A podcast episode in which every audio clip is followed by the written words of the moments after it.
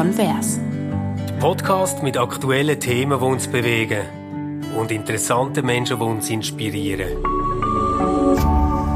RefLab.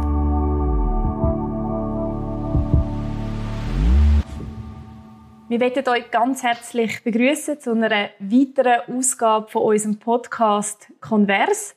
Wir behalten unsere Frequenz und unsere Tour bei. Wir kommen alle zwei Wochen 30 Minuten. Und wir wollen gerade anknüpfen an äh, vor zwei Wochen. Wir sind nämlich sehr berührt gewesen, wie viele Zuschriften wir bekommen haben, wo wir gefragt haben, wer hat euch in eurem Leben geprägt, wer hat euch in eurem Glaubensleben, wenn man das so formulieren prägt. Und Stefan, du hast die Zuschriften gesammelt. Ähm, und ich glaube, es wäre schön, wenn wir ein bisschen sagen könnten, was uns da geschrieben worden ist, ohne Personen natürlich preiszugeben. Ja, genau. Ich, ich habe mir zuerst sogar überlegt, ob ich vielleicht das eine oder andere so vorlesen soll. Aber ich habe dann gedacht, ah, das ist irgendwie komisch, weil niemand hat uns jetzt so explizit Erlaubnis gegeben. Ähm, leset das doch vor. Ganz viele haben sich im Fall in dem wiedergefunden, wo du, Sibyl, erzählt hast über deine Eltern und den Einfluss, den sie gekauft haben, nämlich, dass ähm, Christentum und Glauben und Wert und all das etwas sind, was sie quasi wie en passant haben mitbekommen, ohne dass das jetzt speziell müssen artikuliert oder erklärt oder als kirchlich oder christlich branded werden. Das ist ähm, wirklich von einigen genannt worden. Und andere haben nachher dann auch so geschrieben, dass ähm, ihre Glauben oder Christentum oder all die Geschichten etwas war, wo wie eine Zeit in ihrem Leben pausiert hat und sie das nachher wiederentdeckt haben mit dem, dass sie äh, Kinder bekommen haben, wo zum Beispiel nachher der, äh, in die Sonntagsschule sind oder in so Spielstraßen oder über kirchliche Angebote wieder sind reingekommen.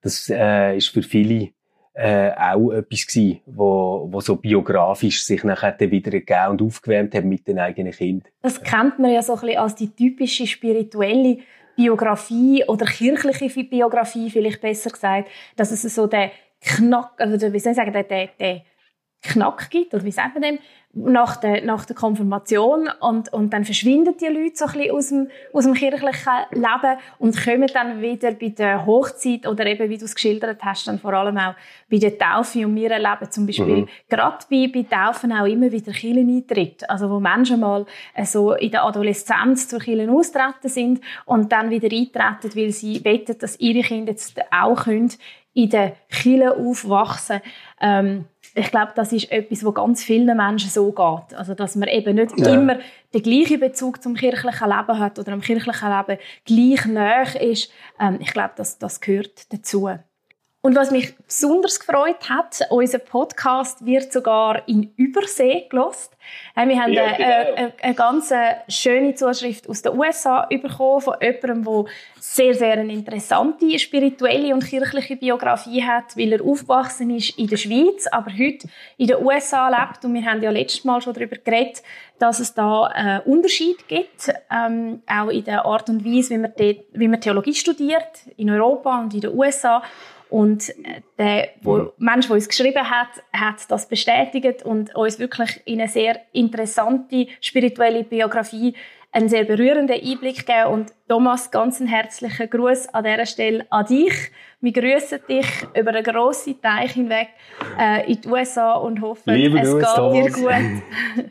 Du, du hast vorhin so von kirchlichem Leben geschwätzt, ähm, wo nachher für die Leute wieder könnte wichtig werden, wo sie auch ihre Kinder beheimaten Jetzt stehen wir einen Tag vor dem 28.05., vor dem grossen Datum, wo alle wieder dürfen loslegen mit ihren Gottesdienst und kirchlichen Angebot. Wie geht's dir? Du musst ja so ein Hochstimmung sein jetzt, oder? Ja, ja und nein. Also einerseits sind wir tatsächlich gerade ein bisschen überrumpelt worden. Ich glaube, das ist vielen so gegangen. Wir sind eigentlich davon ausgegangen, dass wir so Mitte Juni wieder äh, mit dem Gottesdienst können starten. Also das heißt, mit dem Gottesdienst starten wieder gemeinsam am Sonntag dürfen in der Kirche Gottesdienst feiern. Das ist jetzt doch schneller gegangen. Man hat auch beobachten im Vorfeld, dass es da ganz unterschiedliche Bedürfnisse gibt, die geäussert werden die, der einen Leute kann es kaum schnell genug gehen, dass man wieder den Sonntagsgottesdienst gemeinsam mit den Kirche feiern Andere warnen davor und sagen, äh, warum macht man jetzt da so Druck? Das ist doch alles noch viel zu früh. Der Bundesrat hat jetzt so entschieden, ab morgen und damit auch am Pfingstsonntag dürfen wieder physisch ähm, Gottesdienst stattfinden in der Kirche, sodass sich Gemeinden dürfen sammeln. Allerdings, und das muss man wirklich dazu sagen, ähm, unter Einhaltung von einem Schutzkonzept, von Schutzmaßnahmen, wo zum Beispiel äh, beinhaltet, dass man doch nicht singen sollte, weil beim Singen da die Aerosol ausgeschieden werden. Ich glaube, das Wort habe ich vor der Corona-Krise auch nicht gekannt. Und das zu einer, zu einer Verbreitung von diesen Viren könnte äh, äh, beitragen, dann muss man eine Namensliste führen. Also man muss äh, die Leute namentlich erfassen, die kommen. Man sollte okay. beim Team, das den Gottesdienst gestaltet, auf möglichst wenig äh, Leute zurückgehen. Also es steht sogar im Schutzkonzept von der EKS, Siegeristin, Siegerist nur, wenn unbedingt nötig. Sicher nicht noch irgendwie Lektorinnen und Lektoren beiziehen. Ähm, selbstverständlich dürfen wir die Leute nicht, wie man das sonst üblich, äh, wie das sonst üblich ist, mit Handschlag begrüßen. Das wird sicher noch sehr, sehr lange nicht möglich sein. Ähm, zwei Meter Abstand muss eingehalten werden. Das heißt, äh, jede zweite Bankreihe muss abgesperrt werden und die Anzahl der Leute muss am Raum angepasst sein, dass eben die zwei Meter Abstand können eingehalten werden. Also du hörst schon, wenn ich das sage, und äh, noch vielleicht noch ein Punkt, der für ganz viele Leute ganz wichtig ist, Killenkaffee darf nicht stattfinden. Also, dass oh yes, Gott! Also was, jetzt, jetzt hast du quasi Killen mit noch weniger Leuten, ohne Singen und ohne Kaffee. Das ist ja, ja also es kommt auf die Größe der Kirche drauf an, ob es noch weniger Leute das noch würde, dann vielleicht müssen wir noch darüber reden, was du mit dem willst sagen, weil nochmal, äh, meine Erfahrung ist nicht, dass es so wenig... Ich weiß, ich weiß, Sibyl. Ich habe ich ha den gerade schnell können platzieren und habe einfach nicht können, äh, darauf verzichten. Das sagt dir auch gegönnt. Ähm, es, es ist so, du, du sprichst etwas Richtiges an, eben unter diesen Bedingungen Sonntagsgottesdienst ähm, kann gefeiert, können gefeiert werden, wie man das vor Corona hat. Da denke ich, haben wir alle unsere Fragezeichen. Und im, im Schutzkonzept von der EKS finde ich steht ein ganz entscheidender Satz, ähm, nämlich die Kreativität, wo jetzt Kirchen, Kirchengemeinden bewiesen haben in dieser Zeit, die soll doch jetzt auch eingesetzt werden, wenn es darum geht, neue Formen vom gottesdienstlichen Feiern zu finden. Ähm, ich, ich würde auch davon warnen, jetzt einfach zurückgehen zu einer, zu einer simulierten Normalität, weil die haben wir nicht, oder? Mm. Ich würde aber auch davon warnen, ähm, einfach grundsätzlich zu sagen, nein, es ist noch viel zu früh, sich ähm, als Gemeinde zu versammeln. Weil es gibt doch sehr viele Leute, wo, denen das sehr, sehr grosses Bedürfnis ist, dass sie wieder können in die Kirche gehen. Gleichzeitig ist aber auch ein Problem, dass sich die Gemeinde, die dann sich dort versammelt, so ein bisschen zusammensetzt unter Umständen aus den Gesunden und Starken, oder? Ähm, weil auch im Schutzkonzept klar steht, man soll doch die Risikogruppen äh, eher davon abhalten, also so steht es nicht, aber einfach äh, mit denen ein Gespräch suchen, dass sie vielleicht den Gottesdienst eher nicht besuchen. Und das kann es ja nicht sein. Also, dass man dann sagt, ähm, die Gesunden und Starken versammeln sich jetzt in der Kirche und die Alten und Schwachen mögen doch bitte die Heime bleiben. Das ist so ein, bisschen ein, sehr schwieriges ähm, Konzept von Gottesdienst feiern. Aber ich glaube, jetzt sind wir gefordert, dass wir gottesdienstliche Feiern finden oder Formen von gottesdienstlichem Feiern finden, wo unter diesen Schutzmaßnahmen, ähm, wo wir müssen einhalten und auch zu Recht müssen einhalten können gefeiert werden, ohne dass man die ganze Zeit das Gefühl hat, man feiert einen in allem beschnittenen Gottesdienst. Also ich glaube, jetzt müssen wir wirklich für die Zeit neue Formen finden, vielleicht kürzere Andachten, vielleicht häufiger, ähm, ja, da sind wir jetzt wieder neu gefordert. Aber ich finde auch, zurückgehen einfach ähm, zum, zu, zu der sogenannten Normalität, wie wir es vor Corona hatten, ich glaube, das ist noch überhaupt nicht am Platz. Nein, das kann ich mir vorstellen. Ich meine, man könnte ja jetzt da drauf setzen, ähm, doppelt so oft, halb so lang zu machen.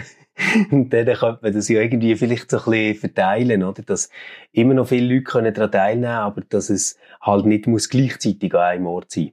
Genau, oder? Ja auch wenn man singen nicht kann, oder? Ich meine, Musik ist sicher etwas, was sehr, sehr wichtig ist, dass man der Musik einen, einen, einen ganz wichtigen äh, Platz einräumt in diesen Feiern. Mhm. Ähm, und ja, wie du sagst, also warum nicht doppelt so häufig, dafür nur halb so lang. Und auch bei dem Zusammensein nach dem Gottesdienst, was wirklich für viele Leute ein wichtiges Bedürfnis ist, dass man dort zum Beispiel schaut, kann man etwas für aussen machen, ähm, kann man etwas äh, halt nur mit Getränk, wo man sich selber nimmt oder so. Ähm, ich glaube, dass, wie gesagt, nochmal, Kreativität ist seit Eintritt von dieser Krise gefordert und gefragt und das wird uns auch noch weiterhin beschäftigen. Und weißt, in dem Ganzen finde ich eben zeigt wunderbar auch oder hat sich in den letzten Wochen gezeigt, dass Gottesdienst so viel mehr ist als der normale äh, Sonntagmorgen-Gottesdienst, was auch immer das heißt, oder? Ähm, und ich glaube, die, die Erkenntnis und die Energie und, und Kreativität, die aus der Erkenntnis rausgeht, ähm, die müssen wir uns bewahren. Ja, ich, ich glaube, das eine ist so wie äh, Kreativität, wo man hat gesehen, dass man dazu fähig ist jetzt. Aber auf der anderen Seite könnte es auch dazu führen, dass wir vielleicht noch einmal neu darüber nachdenken, was wir so als evangelisch-protestantische Christinnen und Christen eigentlich unter Gottesdienst verstehen. Weil irgendwie scheint es immer noch so zu sein, dass es wie selbstverständlich ist, dass wenn man Gottesdienst zeigt, dass man denen gerade damit denkt, irgendwo treffen sich Menschen, sprechen, Gebete, hören eine Predigt und singen Lieder. Irgendwie so und bekommen einen Sagen. Also jetzt einfach so ganz grob umrissen. Und in unserer eigenen Tradition äh, haben wir aber einen ganz, ganz starken Zug, wo würde ich sagen, nein, der Gottesdienst, das ist eigentlich deine Arbeit, die du verrichtest. Das ist dein Beruf, also Beruf, Berufung.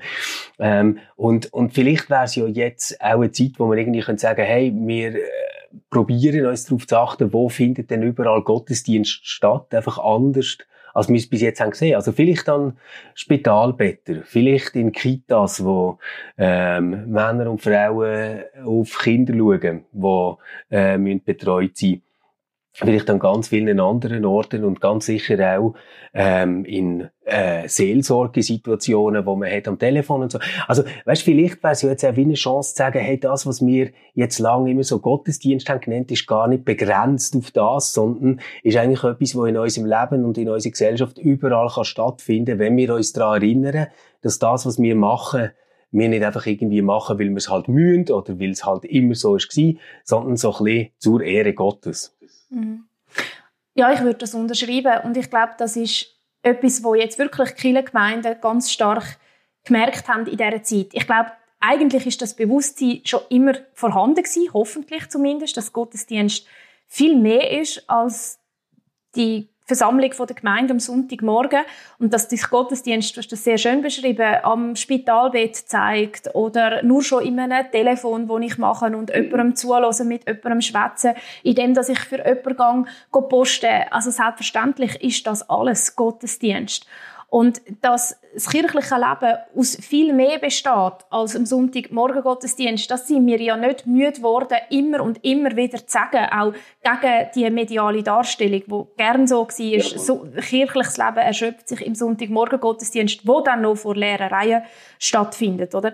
Und da sind wir schon jetzt auch, glaube ich, gefordert, das noch wieder mehr auch nicht nur in der Tat in die Welt rauszutragen, sondern auch in den Wort. Also, dass wir auch über das reden und sagen, schau mal, kirchliches Leben bedeutet all das und all das ist ähm, Gottesdienst, all das ist wichtig und das kirchliche Leben ähm, findet nicht dann nicht statt, wenn der Sonntagmorgen Gottesdienst nicht stattfindet, sondern der Sonntagmorgen Gottesdienst ist eine Form von Gottesdienst neben ganz vielen anderen. Und dass wir uns das Bewusstsein bewahren für nicht nur die kommenden Wochen, sondern für die kommenden Jahre, für die kommenden Jahrzehnte, das erhoffe ich mir sehr, sehr stark. Ja, und, und wir könnten dort natürlich an eine riesige eigene Tradition anknüpfen, oder? Also, wenn, wenn man so überlegt, am Ursprung von der ganzen Reformationsgeschichte ist ja jetzt wirklich nicht nur das gewesen, wir finden den Papst nicht toll und haben irgendwie 95 Thesen oder irgendwie so etwas.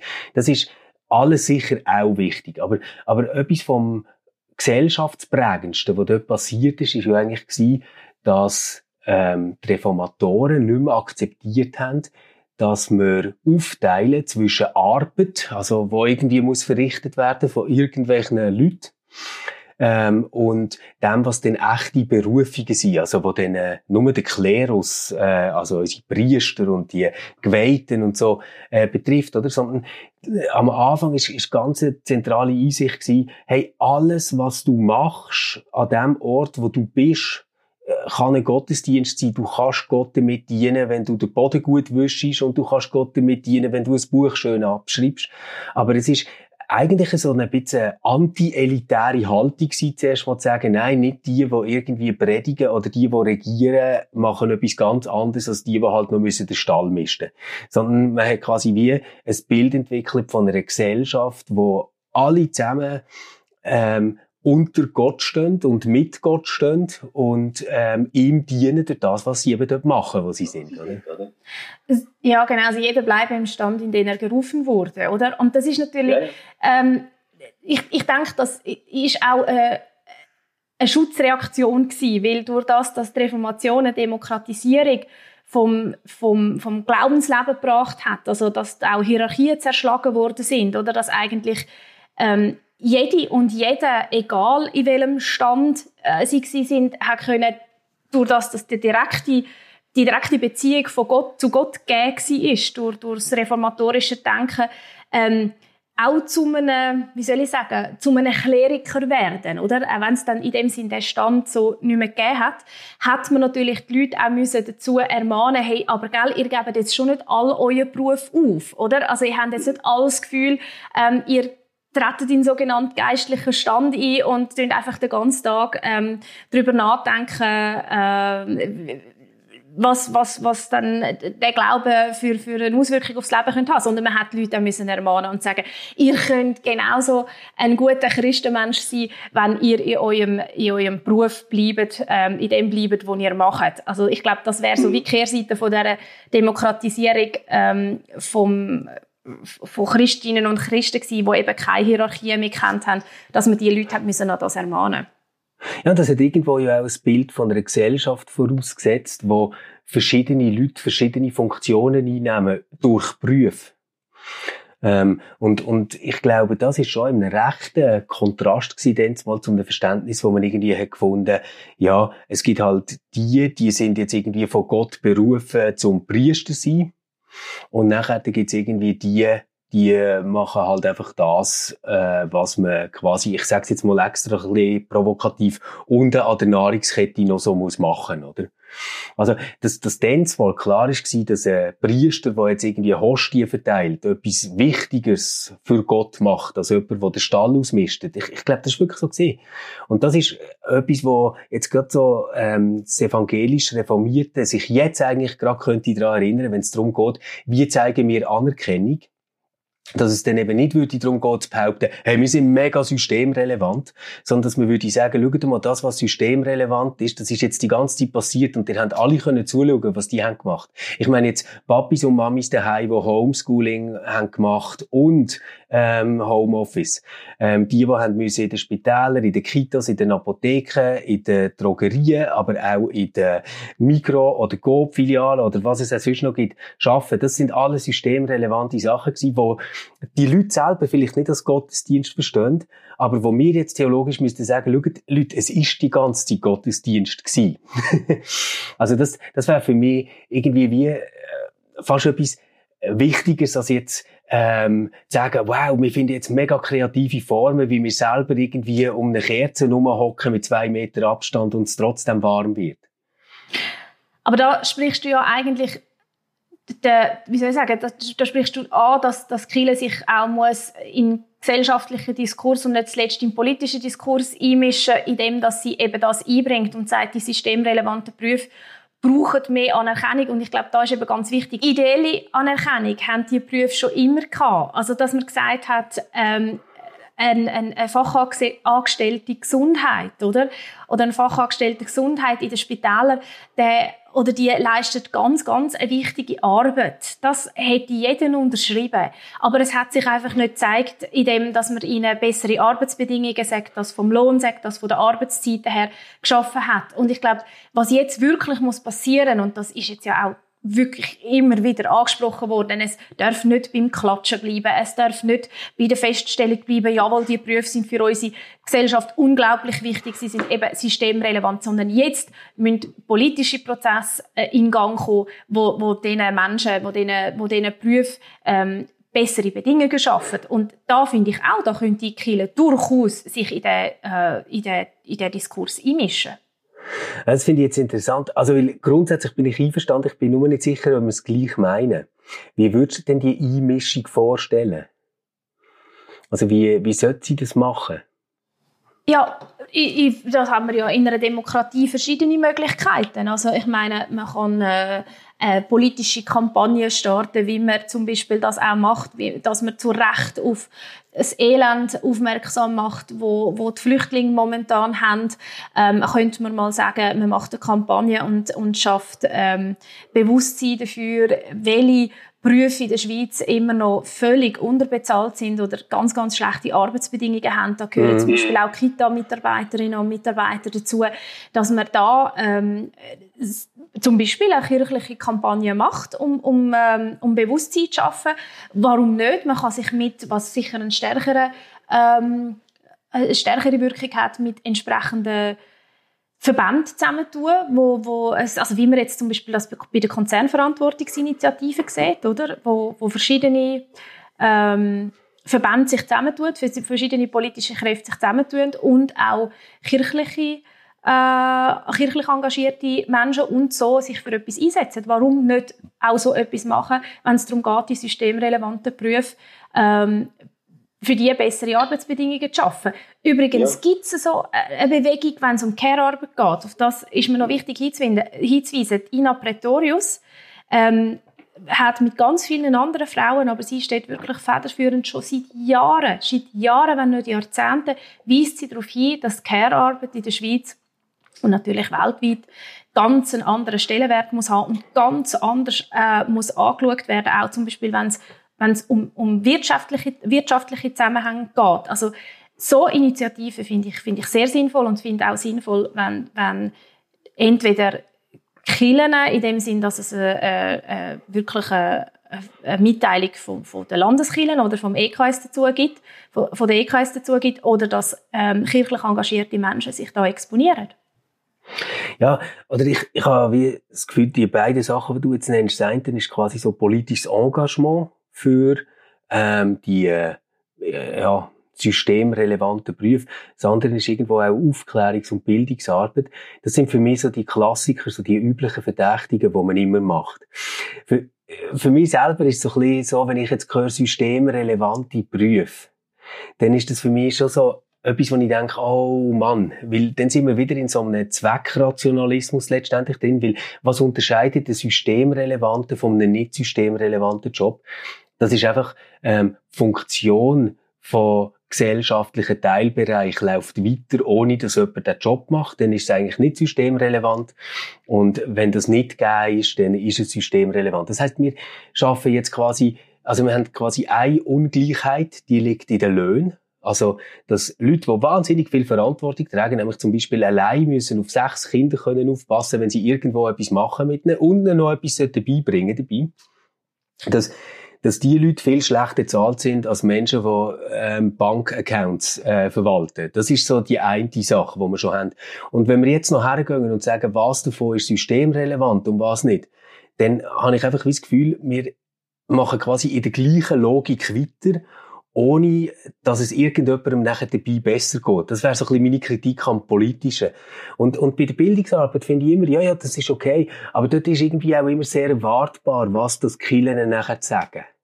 Oder sie sagen ja nachher nicht, hey, wir möchten gerne, dass wir ähm, irgendwelche Mineralien ein bisschen effizienter ausbieten, ähm, oder irgendwie so. Das ist ja irgendwie wie klar, dass wir das nicht gut finden, wenn Menschen ausgebeutet werden. Das ist irgendwie wie gegeben. Aber das, was mir fehlt, ist so eine theologische, oder ich, ich sage es jetzt extra mal so ein bisschen provokativ, eine Art liturgische Sprache für einen Wert von einem Beruf. Also quasi, wirklich äh, dazu zu stehen und zu sagen, hey, wir, wir haben Perspektiven auf das, was der Beruf ist, wo ein Beruf etwas ist, wo eine Berufung ist, also eine Aufgabe, wo du hast und da drinnen kannst aufgehen. Also weißt, während alle von Work-Life-Balance schwätzen und ähm, Lohngerechtigkeit und, und all dem Zeug. Ich, ich finde das ja alles auch toll. Aber, aber dort würde ich mir irgendwo noch eine Kille wünschen, wo das Ganze auf eine positive Art noch einmal äh, in die Perspektive von Gott und Welt bringt. Ich finde Gerechtigkeit auch wichtig, aber das geht für mich wie nicht in diesem Thema auf. Du hast jetzt, du hast jetzt ganz viel Interessantes gesagt und ich muss schnell schauen, wo ich, wo ich zuerst anknüpfe. Ich glaube, bei der Erwartbarkeit. Also du hast gesagt, es ist so ein bisschen, also Kiel bringt sich in, in Diskurs ein, in einer erwartbaren Art und Weise. Ja, ich glaube, das geht nicht anders, weil ich tue es jetzt ein bisschen ähm, theologisch verkürzt sagen, wenn man das Evangelium liest, dann weiß man einfach, wie sich Kirche hoffentlich in, in, in Diskurs einbringt, oder? Also ich glaube, die Erwartbarkeit, die, die bringen wir nicht weg und die, die müssen wir auch nicht wegbringen. Ich glaube, so das grosse Überraschungsmoment, das haben wir wahrscheinlich einfach nicht, weil es schon durch, durch die Verpflichtung auf das Evangelium klar ist, in gewissen Fragen, wie sich, wie sich Kirche wird einbringen. Ähm, das andere, was du gesagt hast mit dem man sollte jedem Mensch, egal in welchem Beruf er ist, äh, irgendwo zusprechen, dass das kann eine Berufung sein, was auch immer das dann heißt. Ja und nein, oder? Also ja in dem Sinn, dass jeder Beruf, wo man nicht irgendwie äh, anderen schadet damit oder sich selber, auf jeden Fall gleich wertvoll ist. Also das ist ja schon schwierig, dass wir immer noch so ein Wertesystem haben, ähm, welcher Beruf ist mehr wertvoll. Und das zeigt sich ja dann oft in der, im, im Lohn. Es gibt aber auch noch so eine, eben so eine ideell, ideelle ähm, Werthaftigkeit, wo man dann sagt, ja, ähm, was die medizinische äh, Fachkraft im Spital macht, das hat einen höheren ideellen Wert als ähm, jemand, wo, wo Computerprogramm ähm, programmiert. Und ich glaube, auch das stimmt, stimmt nicht oder, oder nur sehr bedingt. Was aber schon ist, ähm, auch das mit dem, man soll in dem Stand bleiben, wo man ist und, und das ist, das hat doch, jedes hat doch seinen Wert. Ich weiß nicht, ob das nicht ein bisschen eine Aussage ist, die aus einer äußerst privilegierten Lage, wo wir drin sind, auch beruflich drin sind, gesprochen, noch leicht von den Lippen geht, oder? Also, ich meine, jemand, der einfach zu einem Mindestlohn muss Päckchen verteilen, wo die Leute in einer in einem Anflug von Langeweile sich am Abend über Amazon bestellen, ähm, dem zu sagen, das ist, das ist schon gut, das ist doch auch gut, was du machst und bleib doch dort, wo du bist. Und das ist doch ganz, ganz ein, ein, ein, ein wertvoller Beruf, den du da hast oder so. Das ist mir, das ist, das, das, das ist für mich eine Aussage, die ich, die ich schwierig finde, oder? Ich finde, dort müssen wir sagen, nein, das ist einfach total daneben, das ist, da, wie die Menschen ausgebeutet werden, die können sich nicht wehren, die sind oft, haben die, äh, auch ein, ein Migrationshintergrund, wo, wo es schwierig macht, auch sprachlich schwierig macht, sich gegen ungerechte Arbeitsbedingungen zu wehren. Und da ist wirklich einfach unseres unsere Konsumgesellschaft und unsere, äh, unsere Lebensqualität, die auf dem Rücken ausgetragen wird von, von anderen, ähm, die zu ganz, ganz unfairen Arbeitsbedingungen müssen arbeiten Und das ist jetzt nur mal innerhalb von der Schweiz denkt, global sieht das nochmal ganz anders aus. Und dort ist dann für mich das Reden von, ja, jeder Beruf äh, äh, ist, ist wichtig und ist fast schon Gottesdienst oder so. Ja, von der, von, von, von, von der Werthaftigkeit her, aber nein, von den Arbeitsbedingungen her. Ja, ich bin mega froh, dass du das ansprichst, weil ich finde das wirklich ähm, ganz, ganz entscheidend, weil das ist eine riesen Falle, die man haben kann, wenn man über etwas in religiöser Sprache oder theologisch redet, oder? Dass man im Prinzip wie die Realität ähm, aus dem Blick verliert. Und das ist, glaube wirklich das, was beim Luther dann auch wirklich passiert ist. Also, wie der hat ja echt die Idee gehabt, ähm, bleib in dem Stand, wo du berufen bist, heisst nachher, dass du musst ähm, halt einfach das auf dich nehmen, was ist. Der Beruf war dann mal etwas gewesen, wo du lehrst und beibehaltest bis ins Grab. Und das ist ganz sicher etwas, was ultra konservativ ist und letztendlich die ähm, gesellschaftlichen Bedingungen, egal ob sie fair oder unfair sind, einfach nur stabilisiert, wo man eh schon hat. Das finde ich auch nicht toll, oder? Aber das, was ich meine, ist so wie, wenn jetzt Kille wieder kommt und im Prinzip sagt, wir sind alle ähm, gleichwürdig und ähm, es ist so gemein, dass es Lohnunterschied gibt und es ist einfach nicht gut, ähm, dann muss man so sagen, ja gut, aber komm, das ist jetzt irgendwie, ja, dann macht euch ein eine Welttänzli und es wird wieder niemand interessieren.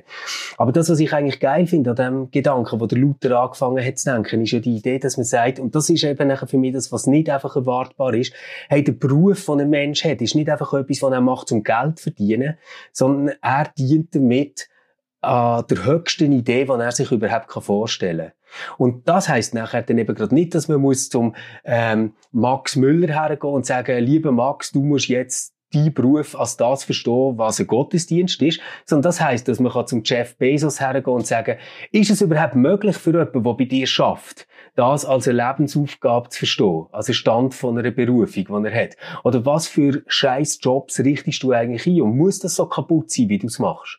Und was hast du eigentlich für eine Aufgabe als Unternehmer? Du hast eigentlich die Aufgabe als Unternehmer, Menschen einen Ort zur Verfügung zu stellen, wo sie ihre Berufung können leben können. Und das meine ich, das wäre etwas Neues, das wäre etwas anderes. Also einfach immer zu sagen, äh, es ist aber nicht fair, dass die einen mehr und die anderen weniger und so.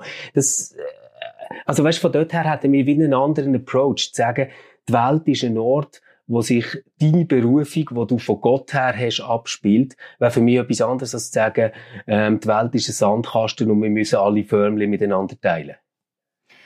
Ich glaube, ich kann deiner deiner Forderung danach, dass, dass jeder Beruf als, als Gottesdienst verstanden wird, ähm, dann folgen oder sie dann unterstützen, wenn ich würde sagen, das ist vor allem als Anspruch an die Arbeitgebenden ähm, zu verstehen. Oder? Also, dass, dass sie der Pflicht sind, ähm, und das habe ich jetzt von dir rausgehört, Arbeitsbedingungen zu schaffen, wo, wo ihre äh, Mitarbeitenden eben die Möglichkeit geben, äh, zu sagen, das, was ich mache, ähm, das, das empfinde ich, um es jetzt ein bisschen weniger theologisch zu sagen, das empfinde ich als, als Berufung.